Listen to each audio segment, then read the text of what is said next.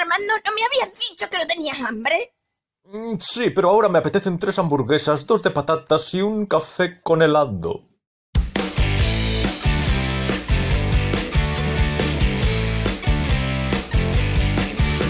García, ¿hay alguien en casa? ¿Hay alguien en casa, García? Vilma. Sí, ya estoy aquí. Bueno, ¿qué tal? ¿Cómo estamos? M- Muy bien, Marcos. Oye, el tiempo nos está complicando un poco las cosas, ¿no? ¿El tiempo, a qué tiempo te refieres concretamente? Me refiero al tiempo al tiempo conceptual, no al tiempo meteorológico. Al tiempo conceptual. Andamos un poco a vueltas, ¿no? Con el tema este del tiempo. Andamos un poco apurados, se nos echa encima. A vueltas hasta tal punto que tenemos que elaborar y estamos haciendo una segunda parte acerca del tema del tiempo. Ah, sí, quieres decir que se resiste a, a dejarnos libres. Sí, sí, se resiste a terminar, a ver si llegamos a algunas conclusiones y podemos continuar o, o ya lo alargamos como continuación de la, por ejemplo, de la tercera temporada. Sí, podemos hacer una tercera temporada entera dedicada al tiempo. A ver, He estado pensando, mira, eh, a- ayer sobre todo, sí, estuve pensando que yo podría dedicar una temporada entera a corregir las pifias que he ido soltando en, en los diferentes episodios. Cometo, Y- cometo con frecuencia el error de escuchar los episodios ya grabados. Y El error. claro, y compruebo, sí, es un gran, en mi caso es un error porque compruebo, bueno, la cantidad de cosas que me habría gustado decir de forma diferente, pero que claro, en el momento de la improvisación y tal, pues salen de la forma que en ese momento le sale a uno, ¿no? Pero luego me doy cuenta, joder, tenía que haberlo dicho así porque se habría entendido mejor o habría, se habría acercado más a, a la verdadera idea que yo quería transmitir. Pero bueno, es así. hay que ser capaces también de, de practicar el desapego, desprenderse de, de lo ya pasado y continuar hacia el futuro con la aspiración de mejorar, pero sin el agobio por no haber sido perfecto en el pasado. ¿Qué me dices A ver, de esa reflexión? a ver, te digo que no es que yo quiera compararme con don Miguel de Cervantes, pero yo estoy convencido de que repasando el Quijote en su casa soltó algunas blasfemias, don Miguel de Cervantes, algunos improperios. Me cago en la leche. ¿Cómo que en un lugar de la Mancha? Pero si era Villarrebrujos. ¿Cómo no lo.? ¿Cómo que en un lugar de la Mancha? ¿Pero qué es esto? Claro, Coño, pero- en Villarrebrujos. Pensó, joder, en Villarrebrujos. En el momento, en el momento en el que lo escribía, puse no quiero acordarme porque no se me ocurría ninguno, pero luego se me olvidó. No se me ocurría. se me olvidó claro, volver. es que no se me ocurría ninguno. Dije, tú pones esta chorrada al principio Y para rellenar, cambiarás. que ya, que, ya, que ya lo corregirás. Es que no, me- dice, es que no me acordé, joder, no me acordaba del nombre en aquel momento y puse esto, luego lo dejé pasar, lo dejé pasar, una página y otra y otra que le sigue, y cuando me quise dar cuenta lo llevé a la imprenta y digo, coño, Madre mía. ¿cómo que Bueno, en un lugar de la mancha? ¿Pero qué chorrada es esa? ¿Qué van a pensar mis lectores de mí? Que quede constancia que aquí en Café con helado nos consideramos a la altura de Miguel de Cervantes, como mínimo, ¿eh? Estamos ahí. Bueno, si tú te consideras, Ahí. pues ole chapó, yo no. Vamos, yo me miro al espejo y tanto brillo no veo. No ves brillo, ni siquiera en la calva. No, no, no, en la calva no veo brillo. A lo mejor con una cámara Kirlian, de estas que se supone que fotografían la energía o el espíritu, a lo mejor no sé qué colores vería en la cámara Kirlian. ¿En serio hay cámaras que dicen fotografiar el espíritu? Bueno, busca en internet cámara Kirlian. ¿Cómo se escribe eso? Pues Kirlian. Ya. No sé. ¿Empieza ¿Cómo- por K ¿Cómo o por suena? Yo creo que por K. Cámara y luego una I latina o una Y. Y latina, creo. Kirlian creo que es con I latina y con dos L's, pero me puedo equivocar. A ver, cámara. No, es, sí, es con una L sola. Si le hago caso a internet. Sí, Kirlian Photography y tal. Vale, pues luego lo miro tranquilamente. Vale. Un día podíamos hablar de...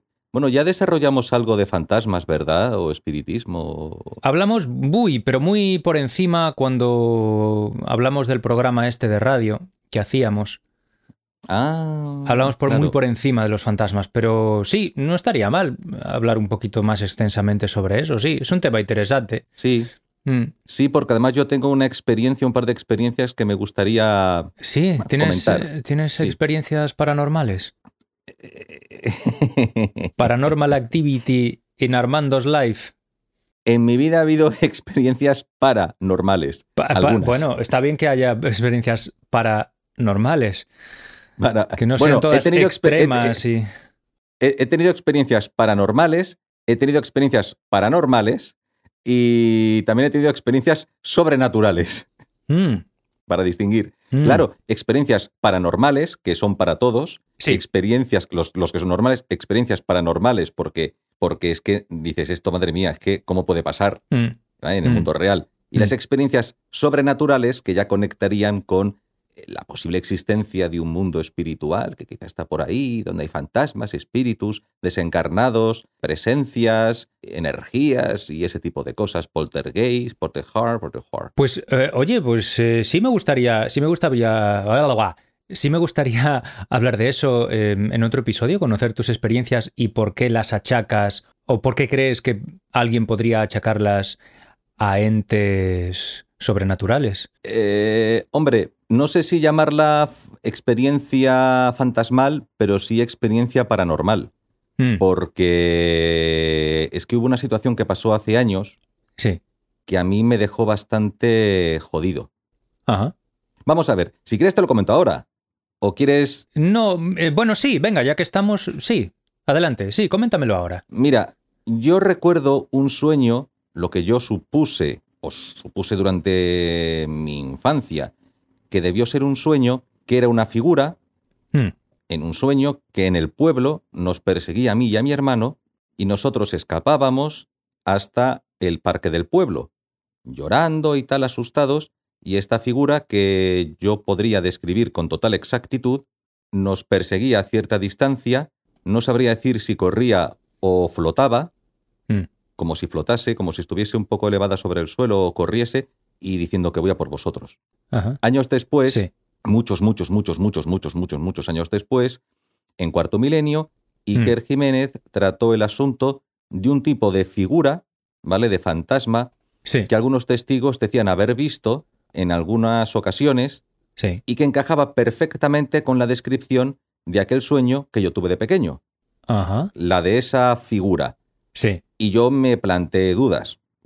La primera duda, si es algún tipo de imagen arquetípica que se puede reproducir a través del sueño o de una visión, Mm, ujú. es una posibilidad. O sea, ¿tú crees, tú crees en, en los arquetipos? ¿Crees que hay, pues eso, ideas, pensamientos, tipos de pensamientos que son innatos en nosotros y bueno, que se han ido, eh, bueno, imprimiendo en, en la psique del ser humano a través de, no sé, de la evolución humana? No, no estoy seguro. Puede Mm. que exista una memoria evolutiva Sí. que genere esos arquetipos.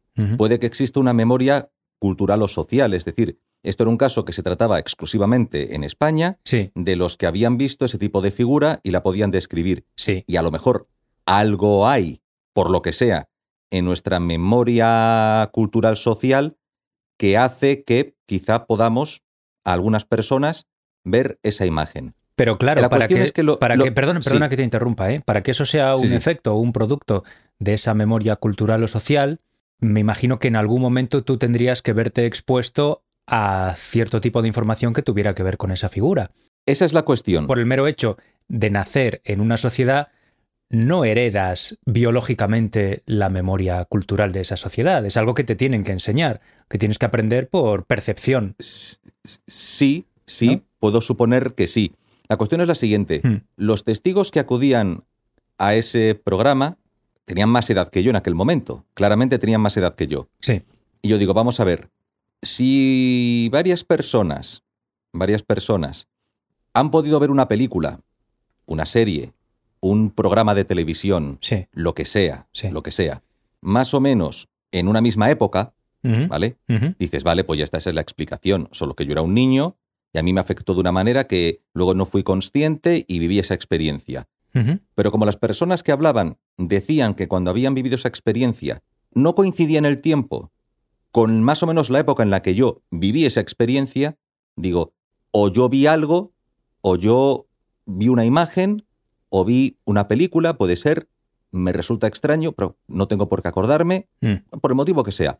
El caso es una imagen que se correspondería aparentemente con una persona que podríamos ubicar temporalmente en torno al siglo XVI-XVII, Mm. porque es un sombrero de ala larga, Ujú. una especie de sombrero ovni, Ah, este así muy... Sí, ¿eh? sí, sí, sí. Así de ese rollo, todo vestido de negro, ¿vale? No se le ve el rostro, el rostro se intuye y no es un rostro amable, pero no se ve, no está definido, como sombreado, y luego va tapado con un enorme sayo, un enorme, pues como una levita, una mezcla entre capa y levita, que le cubre todo, le cubre entero, Sí, ¿vale? vale. Y esa figura nos perseguía en el sueño, ¿no? Y va hacia nosotros, en lo que yo supuse que debió ser un sueño.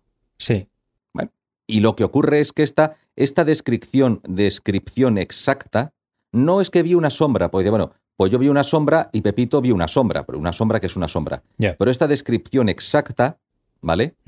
Es la que hicieron aquellas personas que acudieron al programa. Y yo me quedo todo loco porque digo, ostras, pero si esto es exactamente lo que yo vi. Ya, ya, ya, ya. Esto es exactamente lo que yo vi, lo que yo vi siendo un niño. Pero niño, niño. Cinco, te digo, cuatro o cinco años, no más. Ya. ¿Y esas personas lo habían soñado también o lo habían visto despiertos? Estas personas lo habían visto despiertos. Ya. Yo ya te digo que yo, Mm. yo viví toda mi vida, Mm. haga la redundancia, suponiendo que aquello fue una pesadilla de la infancia. Claro, es lo lógico. Yo me acuerdo de muchos sueños de la infancia, pesadillas de la infancia que tuve, yo me acuerdo perfectamente todavía. Sí. Vale. Y dije, pues un- una pesadilla de la infancia, tampoco pasa nada, es normal. O sea, la mente del niño, la pesadilla tal, pues, pues esto pudo ser esto como pudieron ser dinosaurios de colores, ¿sabes? Pero, pero fue así. Y bueno, pues, pues así quedó. Ya. Hasta, digo que años después, me encuentro con este espacio dentro de Cuarto Milenio que trataba este tema Mm. y es la descripción mimética de la imagen que yo vi Ya. y que quedó grabada a fuego en mi mente. Mm. Y repito, por ubicación geográfica y por ubicación temporal y por rango generacional de data, no encajaba. Si no encajaba que aquello que ellos pudieran haber visto en alguna biblioteca, museo, ¿a qué museo iba, a ir yo con cuatro años? Ya. Serie de televisión, película, lo que fuera, lo que fuera, que aquello se asemejase tanto y, y- y que ellos pudieran haberlo visto en algún momento, en algún, lo que fuera, Mm. y yo también lo hubiera podido ver. A lo mejor sí lo vi, pero es que no re- recordar, recordar con aquella edad haberlo visto, el sueño sí lo recuerdo. Lo que no recuerdo es dónde pude ver eso. Sí. ¿En qué momento? ¿En un cuadro o en algo? Pues, pues, pues puede, Puede ser. ser. Sí. Puede ser. A ver. Pero son tantos, so- pero son, fue- eran tantos los casos de los que habían visto este tipo de figura, Ya. no solo los que iban al programa, sino había un, creo recordar, porque esto también fue hace años, el especialista que decía la enorme cantidad de casos de personas que recordaban haber visto una figura similar. Mm. Pues ahí me quedé con la duda. ¿Que tendrá una explicación? Pues yo creo que sí, que tendrá una explicación. Sí. Estos eran adultos que habían visto esta figura. Yo fui un niño que con cuatro o cinco años o vio o soñó con esta figura. Yo supongo que sería un sueño.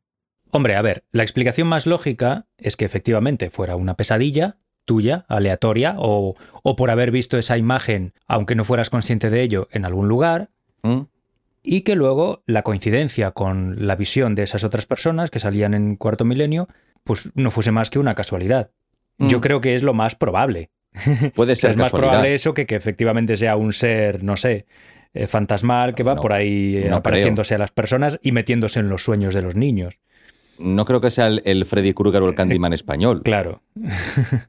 Pero, pero, ostras, Sí, es algo, es algo llamativo, claro. claro, es que, es que es llamativo. Es que si me dices, no, vi una figura vaporosa blanca, pues eso te lo dirán 50 millones de personas. Ya, sí, claro. Vi una sombra, como dije antes, vi una sombra tal, pues 100 millones de personas te dirán lo mismo. Hmm, Ahora, una imagen tan concreta Ya. y en un niño, y que encaje con lo que han visto adultos y la descripción sea exactamente la misma, puede ser una coincidencia.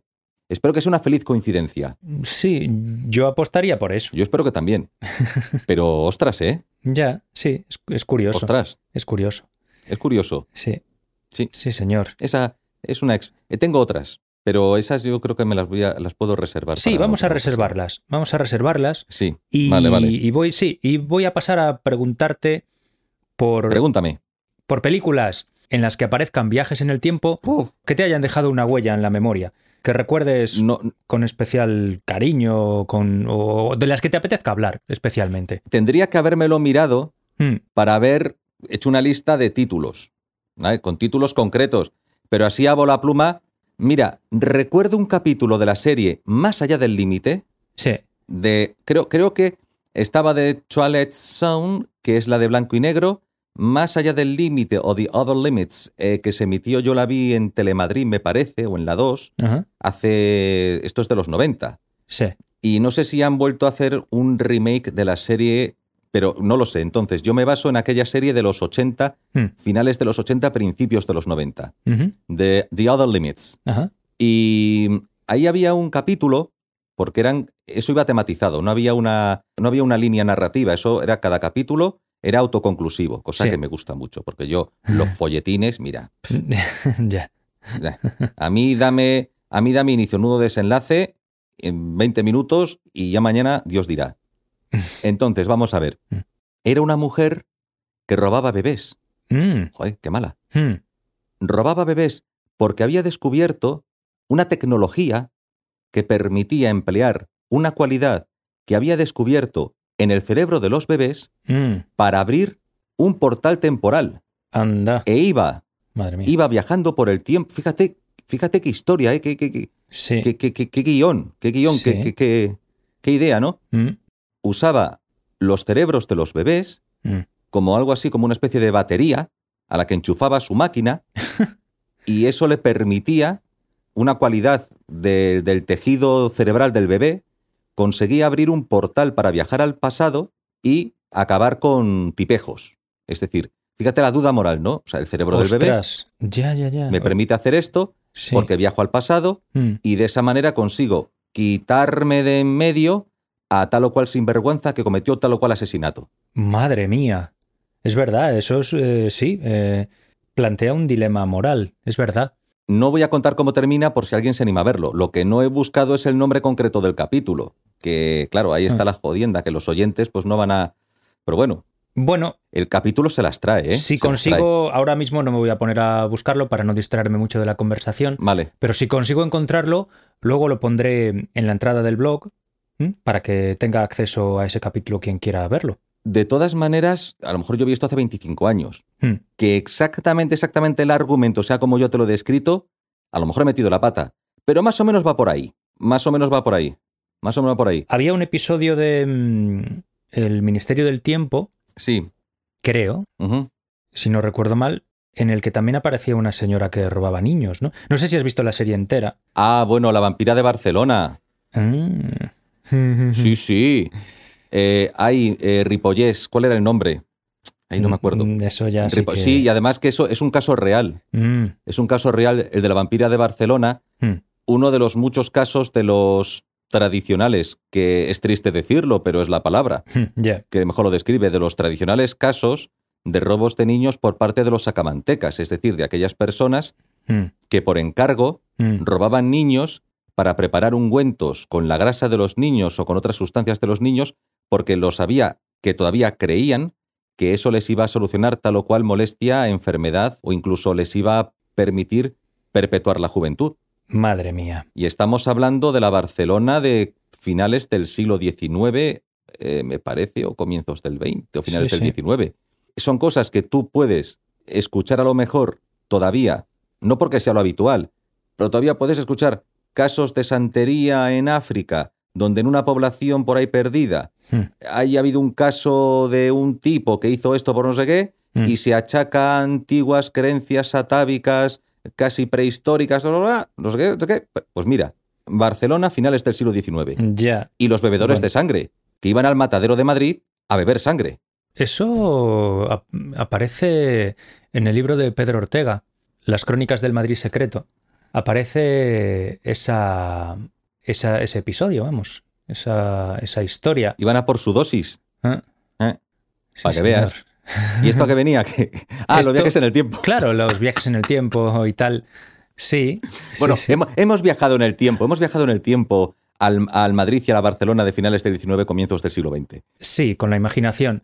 Mira, viajes en el tiempo es que ahora me he acordado de que esto del cerebro del bebé también Mm. me recuerda a viajes no en el tiempo, pero sí en el espacio. La especia de Dune que toman los navegantes permite a las naves desplazarse no por velocidad warp como en Star Trek, sino simplemente creando un portal en el espacio usando la mente, la mente del navegante que consume la especia, que lo lleva a un estado de...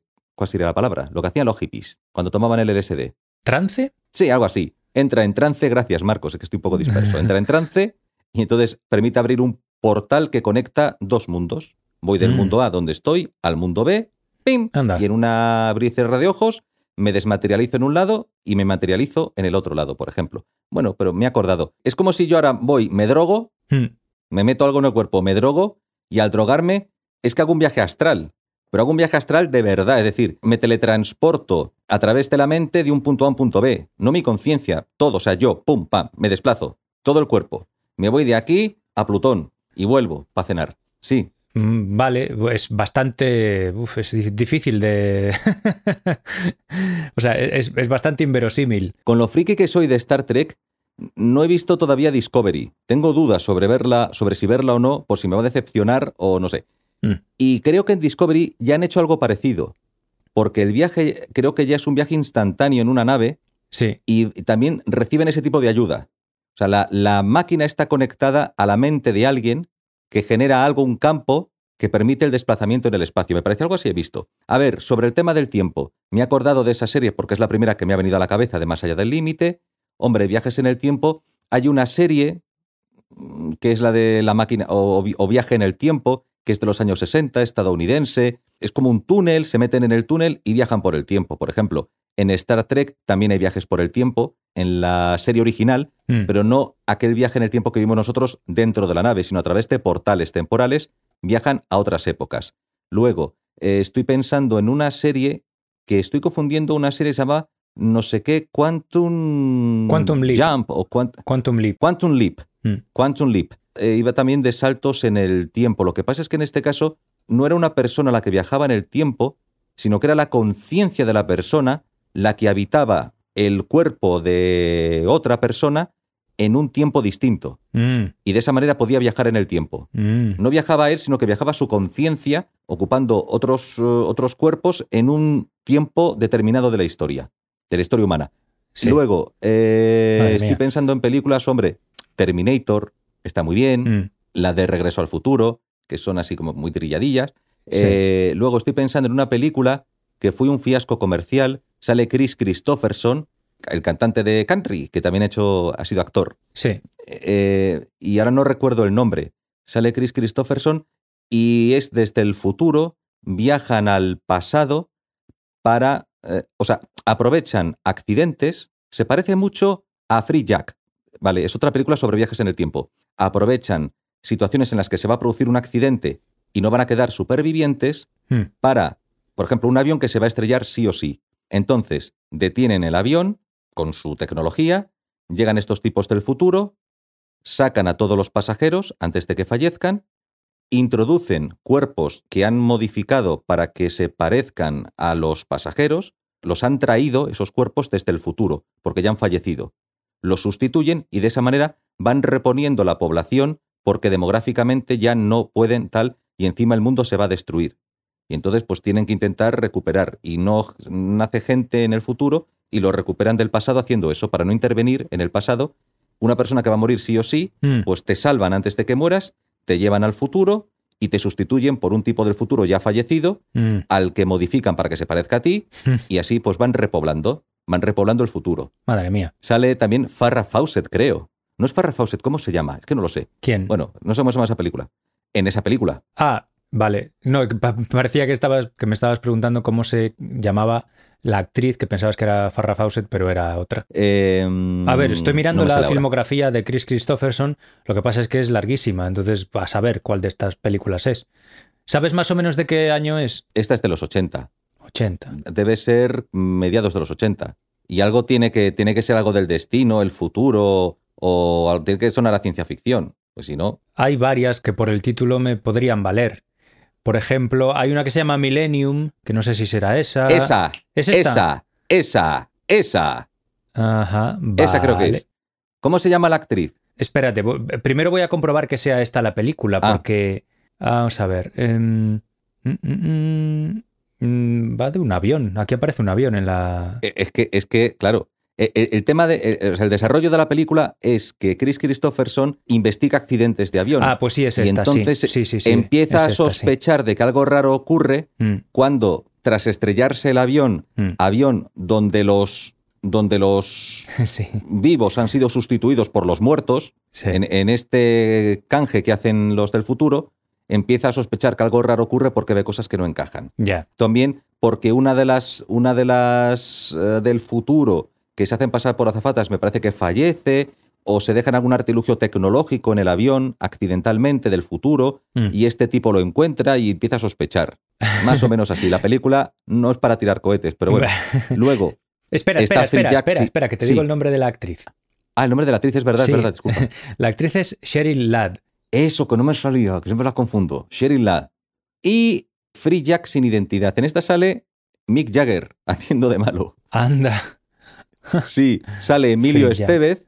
Sí. Emilio Estevez, el, el hijo, el hijo de, de Charlie, Charlie, Sheen. de Charlie- No, del el otro. de Charlie no, de Martin. De Martin. El hijo, el hijo de Martin Sheen y el hermano de Charlie Sheen, sí. que mantiene sus apellidos de origen gallego. Su apellido gallego, sí. Mantiene su nombre y apellido gallego, Ah. Emilio Estevez, porque Sí. eso, lo, los antepasados de Martin Sheen son gallegos, Sí, efectivamente. Sí, sí, sí. efectivamente. De hecho, el verdadero nombre de Martin es eh, Ramón, ¿no? Ramón, porque me parece que el padre era Francisco Estevez, el Ramón Estevez Mm. y Charlie Sheen, no sé, Carlos Estevez, no lo sé. Charlie es Carlos, sí. Sí, sí, sí. Sí, Carlos, Sí. pues Carlos Estevez. Eh, Bueno, y él mantuvo a Emilio Estevez. Mira, Martin Sheen se llama Ramón Antonio Gerardo Estevez. Ramón Antonio Gerardo. Su verdadero nombre. Tú imagínate, claro, claro, que tú estás eh, en la sala de, en la sala de, de espera del hospital Sí. y de repente Ramón Antonio Gerardo Estevez, por favor. Bueno, sería en inglés, ¿no? Ramón Gerardo Estevez, please, no sé qué car. Y, y todo ves que se levanta y dice, coño, soy Martin Sheen. A la consulta, ¿pero qué es esto? Están los, los ¿Pero qué es americanos ahí ya con los brazos en jarras diciendo, ya, ya tenemos aquí otro inmigrante y de repente ven a Martin Sheen cruzar la sala de espera. Digo, ¿dó- ¿dónde está? Es pensando, ves al típico, ves al típico así un poco, un poco, digamos, de estos de la América profunda, Sí. un poco supremacista. Sí, sí, con la, con así, la, con va ese- con la bandera, la bandera Sí, confederada sí. a todas partes. a todas partes en un pin y además tiene, un aspecto, tiene ese aspecto como de vikingo, Eh, de sí, rostro sí. sonrosado. Con el bigote que se extiende hasta la barbilla, por los lados. Sí, sí, que me perdone Hulk Hogan, pero con un rollito así un poco Hulk Hogan, ¿no? Y, y tal. Sí. Y, y de repente, eh, escucha, el, eh, ¿cómo era? Ramón Gerardo. Ramón Antonio Gerardo. Ramón Antonio Gerardo, please. uh, next, y de repente ves, ves, además esto en Beverly Hills. Vienen a quitarnos el trabajo, no sé qué. a lo mejor en una clínica privada de Beverly Hills, que está ahí la creme de no sé qué, y de repente ve que sale el Martin Sheen a la consulta y dice, pero bueno, ¿esto qué es? Digo, que no te enteras, que no Sí. te enteras, Contreras. Sí. Pues su padre, sí, se llamaba Francisco. Francisco, Francisco Estevez Martínez. vale. Y Carlos, o Eh, sea, Charlie, Sí, se llama Carlos Irwin. O sea, el, segu- Irwin. el segundo nombre sí es. eh, bueno, sí suena a inglés. Carlos Irwin. ajá. Orwin. Ah, pues Irwin. mira, sí, muy- Carlos. Irwin Estevez. Carlos Orwin Estevez. Está a punto de. Entonces- bueno, este ha muerto. No, no, todavía no. ¿Quién? ¿Martin Sheen? Charlie, Charlie. Que había oído que estaba enfermo. Estaba. Pues no lo sé. Hombre, se ha lastimado mucho. Sí. No sé lo que no, no, aguantará. está- segu- sí, está vivo. Tiene 55 años y va a cumplir años dentro de poco. Cumpleaños a principios de septiembre. Ah, mira qué bien. Mm. Bueno, pues ya le llamaremos para felicitarle. Claro, sí, a nuestro amigo Charlie. A nuestro amigo Carlos. A nuestro amigo Carlitos. Carlitos. Eh, a ver, que nos vamos por los cerros de Sí, Úbeda. te he roto el hilo de. No, no, pero, pero, pero, pero me, ha, me ha gustado, me ha gustado esta parte. Eh, vamos a ver, películas en el tiempo. Es que luego me voy a acordar de 50 que no voy a mencionar y me voy a poner nervioso. Entonces, eh, está esa... He hablado de las de Terminator, es que son muy clásicas, la del viaje en el tiempo de Terminator. Vale, pero que sean muy manidas no, no es excusa para no hablar de ellas. Sí, es que luego hay viajes en el tiempo que no son por máquinas en el tiempo, que es Mm. por magia, por brujería, por hechicería. Sí. No sabrías introducirlas porque es ciencia ficción. Bueno. Está, por ejemplo, El Señor de las Bestias 2, más allá del pórtico del, o sea, más allá del pórtico del tiempo, que es la segunda parte de Señor de las Bestias, película de culto de los 80 donde las haya. Sí, yo recuerdo haber visto la primera y me llamó mucho la atención, me, me gustaba mucho esa peli. Mm, Con por los animalitos, sobre todo, que salían. Sí, y, Mm. y luego Viaje en el tiempo también por hechicería. Hombre, esa que sale Jean Reno, que viajan de la Edad Media al futuro, por ejemplo. Ah, sí, es verdad. También ¿Cómo se llama por- esa? Los impresentables o algo Eh, parecido, ¿no? Lo- no sé cómo era. Pero era así, en- te- creo que tenía, creo que tenía un título distinto. Sí, creo no que tenía un título distinto en francés y en español. Pero al- algo parecido. A ver si lo encuentro. A ver, también por hechicería es que hay, hay otro que estaba pensando ahora mismo que se me ha ido. Mm. Ah, bueno, viaje en el tiempo, por ejemplo, un astronauta en la corte del rey Arturo. Ah, joder. Yo creo, yo creo que no estoy mencionando las películas, digamos, más correctas desde el punto de vista de la ciencia ficción. Sí. Creo que estoy mencionando más bien cine chusco. Pero bueno, me acuerdo y lo digo. Bueno, tío, yo te he preguntado las que más te hayan marcado a ti o, la- o de las que más te apeteciera hablar. Así que aquí hay libertad absoluta para hablar de las que te dé la gana. Es que marcar, marcar, es que a lo mejor otras me han marcado, pero que ahora mismo no me acuerdo. Bueno, pues de las que te acuerdes. Ni siquiera tienen que ser películas marcantes. Un astronauta en la corte del rey Arturo está muy bien porque es un astronauta que en un viaje al espacio pues hay un error en, en el... Pues sí, por lo que sea, Mm, pues acaba viajando a la corte del rey Arturo. Vale. Me- bueno, pues viaja al pasado.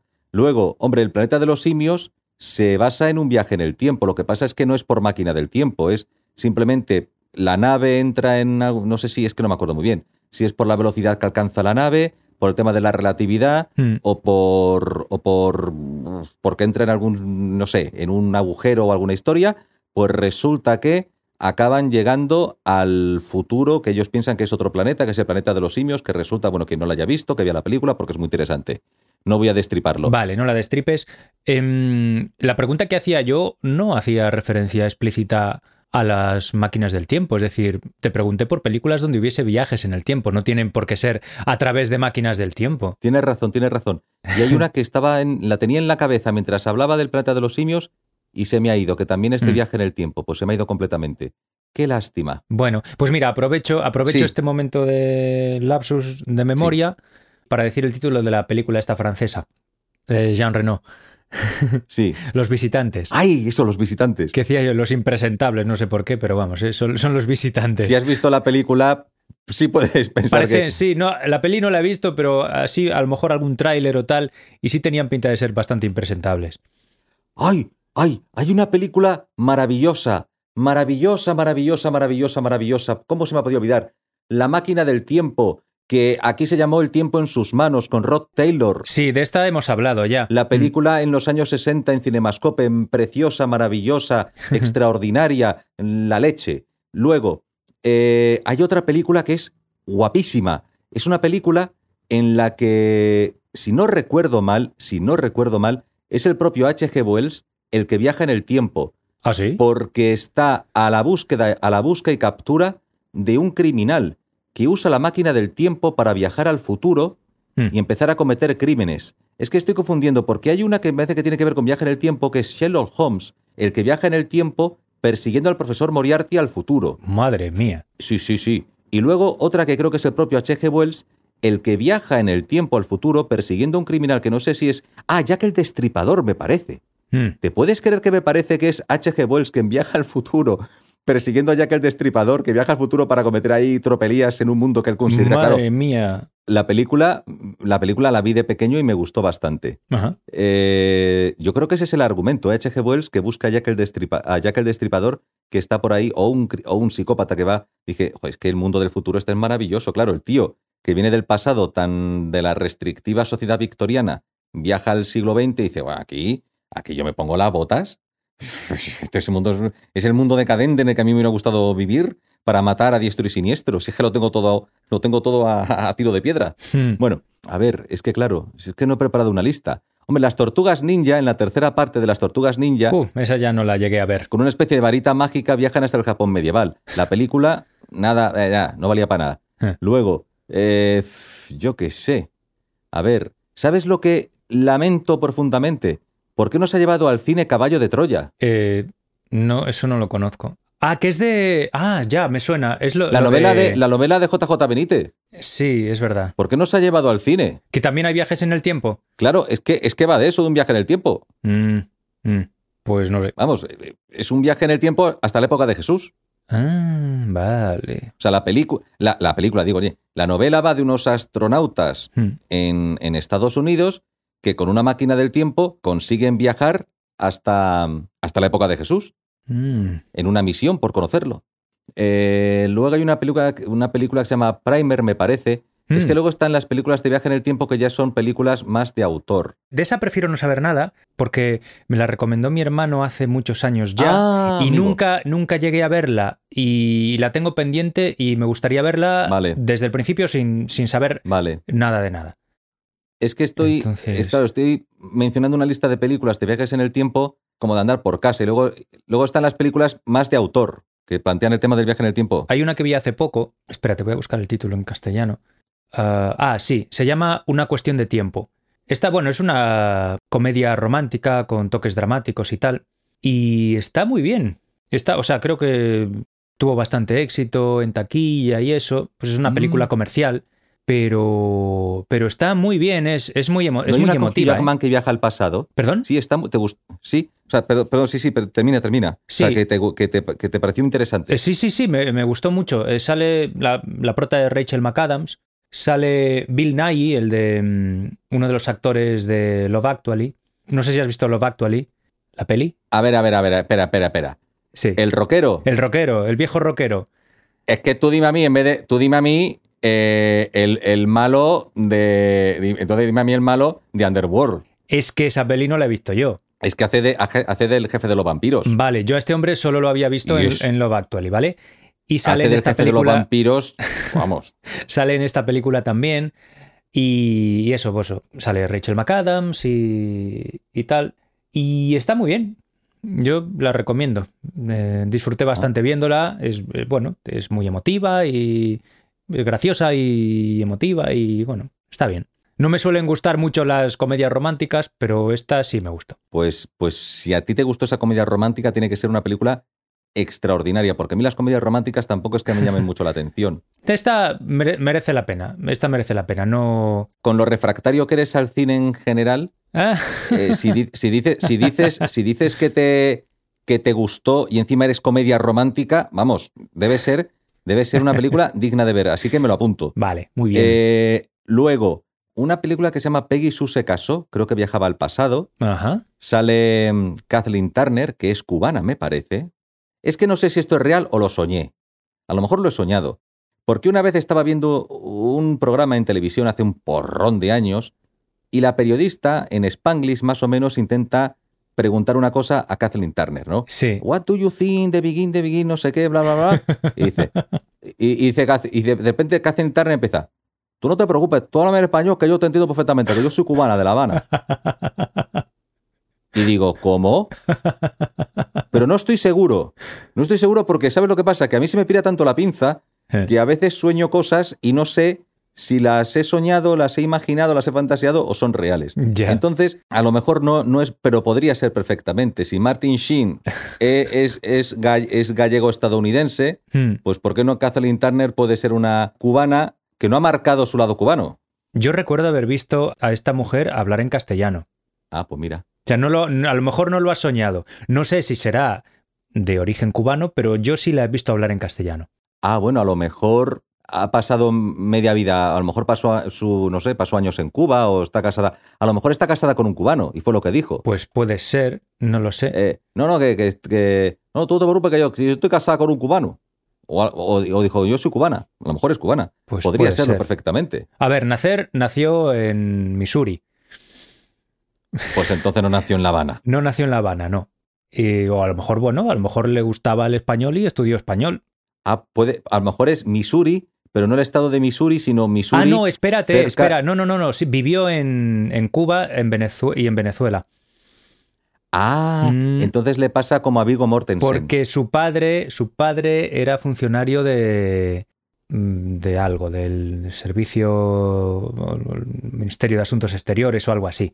Ah. A ver qué es, qué es esto exacto. Sí, efectivamente, sí. Ah, por eso, por eso. No es que fuera de La Habana. Diría en todo caso que estuvo en La Habana o Vivió que... en varios sitios, vivió en varios sitios fuera de los Estados Unidos, entre ellos Cuba y Venezuela. Claro, por eso habla español. y se ve que es, es eh. allí donde aprendió el idioma, sí. Es como Vigo Mortensen, que habla español, pero con acento, con acento argentino. Acento argentino, claro. Viggo Mortensen es, otro, es otro caso llamativo porque habla varios idiomas a la perfección. Sí, sí, es un, es un maravilloso políglota. Sí, Eh. sí, sí, señor, es verdad. Mm. Pero además, holandés y lo que le eche. Holandés y a también. rajar tan- Sí, también holandés.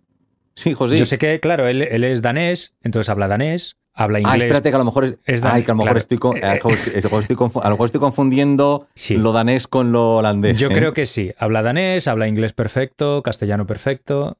Mm. Y no sé, y alguno más, creo que francés también Sí, lo habla muy bien. Sí, sí, sí, es que. Y catalán también Y- habla. y El- el tema catalán, claro, no sé que si portugués, incluso, bueno, varios. Me parece que sí, que brasileño también o portugués. Mm. Es que el tema, claro, es que para hacer el ala triste, Mm. yo pienso, claro, que el- la barrera no era el idioma, No, era el acento. el acento, efectivamente. No, no, el porque idioma. el acento suyo vamos, ar- argentino, el idioma ninguno. Él habla español perfecto. No tiene ningún problema Habla con el español idioma. perfecto. Sí, sí, sí, sí. O sea, cuando habla parece un argentino más. Que- Exacto, sí.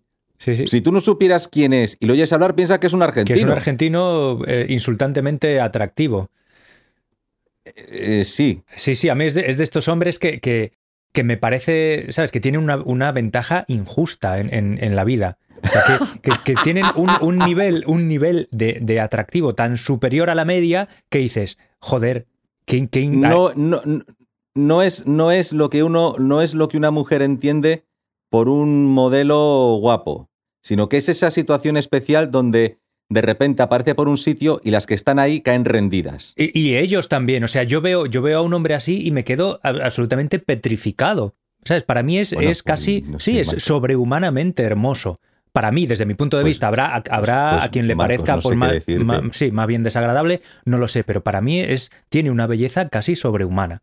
Marcos, pues ahí en ese sentido no sé qué decirte, hijo mío. Bueno, Vamos, yo, yo esa valoración no sé hacerla, no sé cómo hacerla. Ahora, sí, sí soy capaz de, de intuir lo que representa como hombre para muchas mujeres. Al menos eso lo intuyes. Intuyes que es, no es, no es un, simplemente un guaperas, que es eso que dices, no lo entiendo, pero joder, es que caen rendidas. yo sí lo entiendo, Ay, yo sí lo ah, entiendo. ¿sí? Eh, Sí, porque no sé, eso tiene, no sé, es, es- todo. O sea, esa, esa cara eh, a mí me, me, me hipnotiza, me hipnotiza. A mí me puede transmitir buen rollo. Y una cara que puede, pues no, no tanto por las facciones, sino por lo que transmite, pues sí puede ser una persona que, oye, que en el trato tú a tú digas, ay, ay, y te quedes así como... Claro, y encima, encima lo ves ahí como tan tranquilo y tal, ¿sabes? Como siempre, siempre dominando la situación. Es, un- es un tío, pues eso, que además de físicamente atractivo, se le ve con temple, ¿sabes? Con tranquilidad y con saber estar. Entonces, claro, es que tiene eh, lo, lo que te digo, una ventaja muy, muy injusta. Bueno, injusta. ¿Y, y, qué hacemos, Marco? Nada, nada, nada, nada. Regodearnos en la envidia y nada más. Yo, yo, yo no. Yo, porque tengo que envidiar a ese señor? Pues No. ese, señor, ese, señor es lo, que- ese señor es lo que es. Sí. ¿Por qué voy a envidiarlo? ¿Para qué? Puedo admirarlo y querer acercarme a lo que él representa, parecerme más a lo mejor, porque pienso que es un referente digno de, de, de emular, pero tanto como envidiarlo, ¿qué gano yo con envidiarlo? No gano nada. Creo que en este caso es más apropiada la envidia, porque Sí, Porque claro, la admiración, vamos a ver, él no ha hecho nada para ser guapo, es, le- ha tenido esa suerte, ¿no? En la combinación genética ha tenido esa suerte. Entonces, no es, un- no es mérito suyo tener esa cara, ¿vale? Entonces, no, no me parece digno de admiración porque no, porque no ha conseguido ese aspecto por méritos propios. Y yo, por mucho, por mucho que aspire a eso, por mucho que me esfuerce a llegar a ese nivel, no lo voy a conseguir porque yo tengo una configuración física y genética distinta. Entonces me parece, me parece más apropiado la envidia, que es un, un sentimiento, eh, desde mi punto de vista, totalmente inerte, ¿no? Es un, es un sentimiento estéril. razón de más para no, para no sentir envidia. Pero vamos a ver, tú puedes sentir envidia de un tipo, de un tipo que ha sido un trepa, de- tú puedes sentir envidia de un tipo que a lo mejor ha sido un trepa que con malas artes ha conseguido algo en la vida. Y a lo mejor lo que sientes es rabia o envidia, no sé qué. Pero de un tío que por decirlo así, envidia es que no sirve absolutamente de nada. Es tiempo y energía perdido. Son emociones, son emociones que no sirven de nada. Efectivamente, no sirven de nada, son inútiles, pero creo que son eh, las reacciones viscerales apropiadas, o sea, naturales. Bueno, pero puedes, tú puedes sentir por instinto, ¿vale? Por instinto de competencia masculina.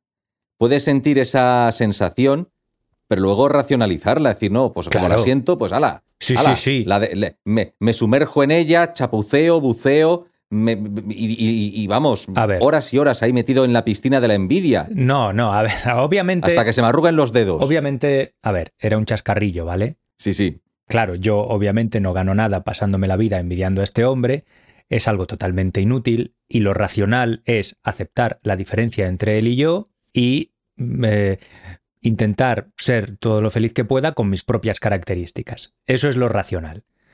Pero Sí. simplemente pretendía expresar de forma mm, exagerada, de forma un poquito, no sé, Creo que te entiendo, te entiendo. Vale, ya Sí, sé, son- pretendía expresar de forma exagerada, de forma vehemente, la impresión que me produce a mí el aspecto de este hombre. El aspecto y su forma de comportarse y su forma de estar, ¿no?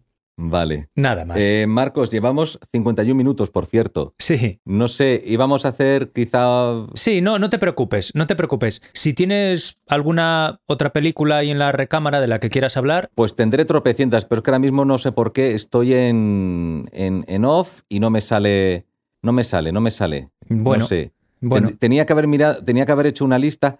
Ah, bueno, eh, está, por ejemplo, es que me parece que siempre me voy a Disney. Vamos a ver, el vuelo del navegante.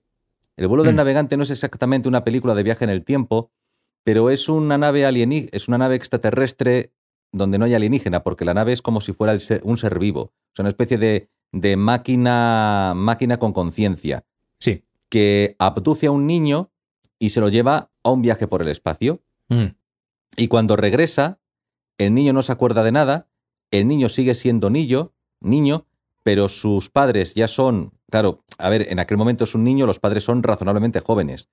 Cuando él regresa, su hermano pequeño es un adulto, Mm. el hermano pequeño de este niño, más pequeño que él, es un adulto, y los padres ya están talluditos, ya están maduros.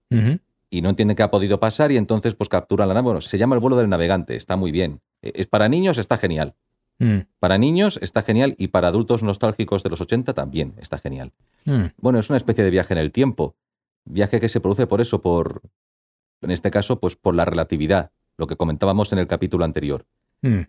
o hace dos capítulos. Y es que ahora mismo es que, madre mía, ¿por qué con todas las películas que hay de viajes en el tiempo? ¿Cómo se me ha podido ir? De viajes en el tiempo con o sin asistencia tecnológica, pero vamos, viaje al pasado.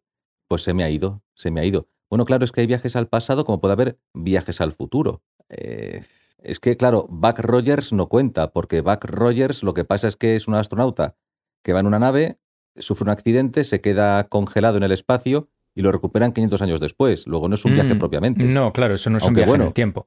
En realidad no. No es un viaje en el tiempo No. propiamente, es No. conecta con el futuro, por causas ajenas a su propia voluntad. Hay, hay, hay una cuestión que tengo yo con la película La llamada. Hay una película llamada La llamada de... es que no sé cómo se pronuncia. Denis Villeneuve o Villeneuve o Villeneuve, este mm, director que ha cometido la de Dune, la nueva, Ni idea. e hizo Blade Runner 2049. Es que me parece que, a lo, mejor, me, a lo mejor me estoy equivocando, pero me parece que es suya, La llamada. Es una película donde aparece esta que Ah. mencionabas antes, que es la que hace de novia de Superman. ¿Cómo se llama? ¿Qué pelirroja? La novia de Eh, Superman que es pelirroja. Y he mencionado antes yo. Sí, sí, eh, sí. mm, ah, En la, peli- eh, Rachel en la película romántica. Rachel McAdams. Ah, no, no. Ah, no. Rachel McAdams. No, Rachel McAdams es la del diario de Noah, Sí, me parece. sí, sí. Es la del diario de Noah, vale. sí. Esta es otra, es la que hace ahora de novia de Superman. La pelirroja que es novia de Superman. Que no sé cómo se llama. Eh, madre mía, no lo sé, no lo sé. Es que no, Bueno. no sigo Superman. Es que, es que hay varias pelirrojas. Está la pelirroja de, de la de los dinosaurios, esta del mundo perdido.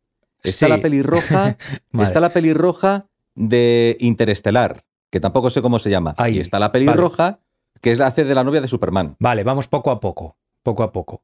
La de Bueno. Interstellar es em, Anne Hathaway, ¿no? No, O me estoy es la- confundiendo. Esa es la, de la, la No. del marciano, vale. Esa es la del marciano. no, la, la- es, es Interestelar, pero es la pelirroja que hace el papel de hija adulta de Ah, Matthew uf. McConaughey. Ya, no, ya no me acuerdo de quién es. Bueno, e- es igual. ¿Dónde estaba? Vale, pues en la llamada eh, se supone que esos alienígenas vienen de otro planeta, ¿no? Vienen de otro planeta a transmitirnos un conocimiento, un nuevo lenguaje que nos va a permitir hacer cosas extraordinarias, ¿verdad? Si tú lo dices. Eh, eh, bueno, sin, sin destripar la película, más o menos van por ahí los tiros. Es que no quiero destripar la película. Vale, es que yo no la he visto, entonces no, no, te, no te puedo decir nada sobre eso. No sé si la película lo menciona o no lo menciona, pero yo tengo la impresión de que esos alienígenas vienen del futuro. O sea, no solo han viajado en el tiempo, no, perdón, no solo han viajado en el espacio, sino también en el tiempo, en la película La llamada. Bueno, que vienen del futuro. Y es más, es más, creo que vienen de la Tierra.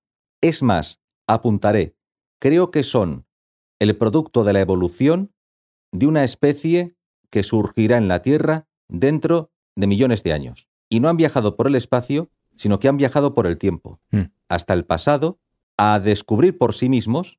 Ellos han investigado los restos fosilizados de especies anteriores a la suya en la Tierra y descubren los restos de una especie que ellos entienden que sí o sí tuvo que desarrollar una civilización tecnológica. Bien, y yo creo que eso les motiva a viajar al pasado para entrar en contacto con ellos y transmitirles su conocimiento, su tecnología. ¿Qué puede ser? Es que es muy interesante. Es que hay tesis, hay tesis que sostienen que los ovnis no son del espacio, sino que son del tiempo. Es decir, que los ovnis somos nosotros mismos dentro de miles o decenas de miles de años, como los arqueólogos que ahora investigan pues los restos de una antigua civilización, pues estos son los arqueólogos del futuro que viajan a la Tierra a investigar cómo era la Tierra hace miles de años. Y somos Uf. incluso o bien nosotros mismos dentro de miles de años, la especie, más o menos con unos cambios, lo que sea, o incluso nosotros que hemos viajado al espacio, Mm. hemos evolucionado necesariamente hasta tal punto que la apariencia que ya tenemos es totalmente distinta a la que tenemos ahora, hasta el punto de que somos ya una especie distinta, aunque partimos de una rama común, esos ya son una especie distinta Mm. y viajan a la Tierra. ¿Por qué no? Madre mía, bueno, a mí me resulta bastante difícil de creer eso. Hay que tener un concepto muy específico del tiempo para imaginarse que eso sea posible. Mi- mi- mira, esto, esto es muy interesante, pe- perdona, es que, es que recuerdo haber visto a José Manuel Nieves, divulgador de ciencia y tecnología, que explicaba una posibilidad dramática para nosotros, y es que no encontremos a otras civilizaciones porque hemos llegado tarde y estamos mal ubicados. Porque él explica, bueno, no, una serie de científicos explica que quizá el motivo por el cual no hemos entablado contacto con otras civilizaciones es porque las mejores condiciones para que surgiesen numerosas civilizaciones tecnológicas en la galaxia se dieron en un momento y un lugar, no en un brazo, no en donde estamos nosotros, que es esta espiral ya casi a las afueras, ¿no? en, en- en la periferia de la galaxia, Mm. en uno de, uno de estos brazos de la galaxia, sino que se produjo hacia el interior de la galaxia y hace varios miles de millones de años. Mm. Entonces, si algo sucedió en aquella época, nosotros pues no nos vamos a enterar. Hemos llegado tarde y estamos mal situados. Y entonces a lo mejor podemos ser Mm. de las únicas o la única que exista.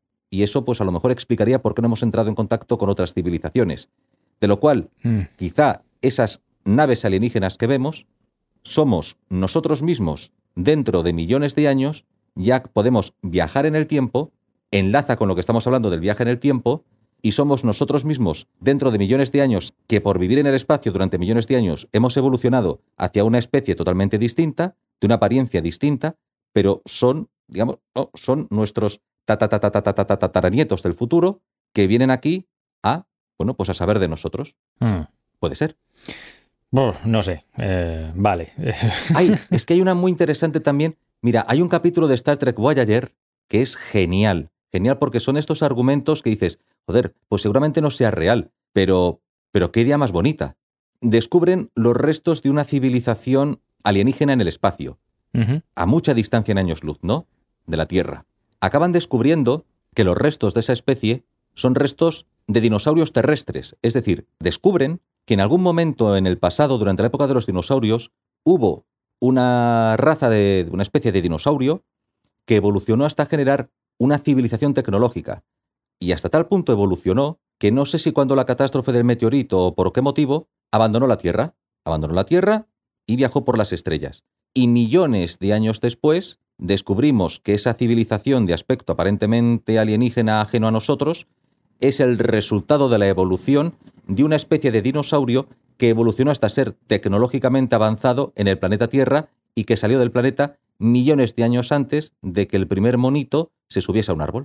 Madre mía. ¿Cómo te quedas? Uf, mucha, mucho que asimilar. Son ideas muy fantasiosas, si te digo la verdad. Son muy fantasiosas, pero, sí, hombre, son altamente improbables. sí. Pero hasta el punto de decir radicalmente imposibles.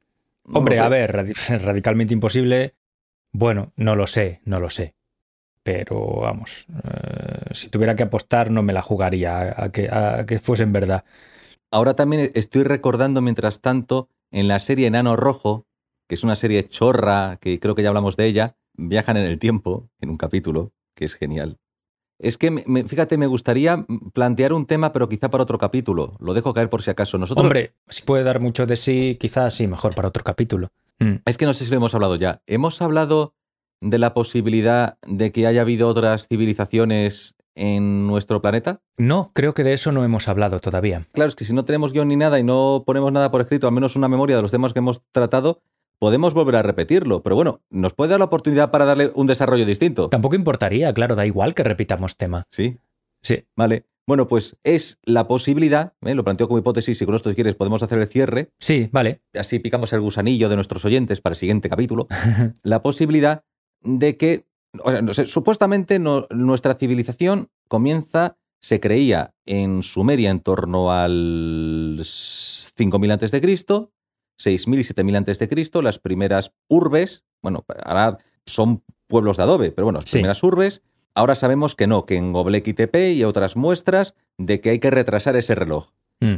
Y yo planteo la posibilidad de que ese reloj se tenga que retrasar todavía mucho más, que no hay motivos para que nuestra especie, en el momento que se conforma, nuestro cerebro se conforma, nuestras capacidades simbólicas, conceptuales, se conforman, no hay tiempo para que en un espacio determinado, si se dan condiciones climáticas y de cierta paz, con el tiempo, con el paso del tiempo, mediante un proceso de acumulación de conocimiento, ya sea por vía oral, ya sea por una forma rudimentaria de escritura, no se pueda desarrollar algún tipo de civilización hasta cierto punto compleja, mucho antes de lo que dicen los libros de historia.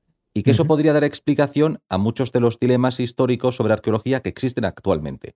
Lo dejo caer. Ajá. Bueno, Marcos, Bueno, pues ahí queda. ahí queda. Ahí queda y lo desarrollamos en otro episodio. Vale, Estupendo. pues, pues hablamos para la próxima. Claro que sí. ¿Vale? Si Dios quiere, venga. Eh, eh, adiós, Marcos. Adiós a nuestros oyentes. Espero que hayan disfrutado de, de mi ida de olla y de mis idas de olla y todos contentos. Sí, yo de momento estoy contento. No tengo nada de lo que quejarme. Muy bien. Pues entonces, a- a- hemos dejado cosas en el tintero. Hoy nos hemos ido por los cerros de Úbeda. Hoy sí que podemos hablar de un capítulo que ha sido un ir y volver. O sea, hemos ido y vuelto varias veces a mundos que pensamos que no íbamos a explorar hoy. No sé cómo, cómo podríamos titular este capítulo, porque va de fantasmas, viajes en el tiempo y actrices de Hollywood. O sea, es un poco complicado. Sí. pero ah, bueno, por ya- cierto, ya- hablando de actrices de Hollywood, voy a cerrar ya diciendo esto. Eh, las actrices Vale. pelirrojas de las que hablabas antes son Julianne Moore, Sí. la de mm, la del Mundo Perdido, ¿no? Esa era una. No, no, no. No, ¿Cómo que no? no es Julianne Moore. Sí, la de los dinosaurios es Julianne Moore. ¿Julianne Moore sale en las de los dinosaurios? Sale en, Parque Jurásico 2, ¿vale? Sale Ah, Julianne- bueno, en, en Parque Jurásico 2 sale Julian Moore, es verdad. Sí, sí. Junto a Jeff Goldblum. Eso. Junto a Jeff Goldblum. Sí. Pero luego hay otra pelirroja que sale en las nuevas. Ah, pues esa ya no lo sé. En la nueva sale otra pelirroja que también sale en Terminator Salvation. Vale, estupendo. Esa no sé quién es. Y luego la de mm, Esa es otra. la de Interstellar es eh, Jessica Chastain. Que siempre se me olvida, esa, la Sí. Chastain. Sí. ¿Y la de Superman cómo se llama? Eh, No sé, esa no la he encontrado. Si pongo pelirroja Superman. Pone el hombre de acero. Es eh, Amy Adams. Amy Adams. Amy Adams. Mm, Vale, pues, Pues esta. eso. Muy bien. Y la, y la otra, la otra es la de Terminator Salvation. Sale también en Terminator Salvation. Bryce Dallas Ho- Howard. Bryce Dallas ¿Cómo? Howard. Howard. Bryce Dallas Howard. Ah, bueno. Esta pues, sale en un joder. episodio también de Black Mirror y bueno, en otras pelis que he visto yo hace no mucho. The Black Mirror. Black, Mirror. Sí. Black Mirror. I look myself in the mirror. Bueno, eh, Bueno, eso. Venga, Marcos, hasta otra. Cerramos aquí y hasta otra. Muy bien, un abrazo. Un abrazo. Hasta luego. Chao. Chao. Chao.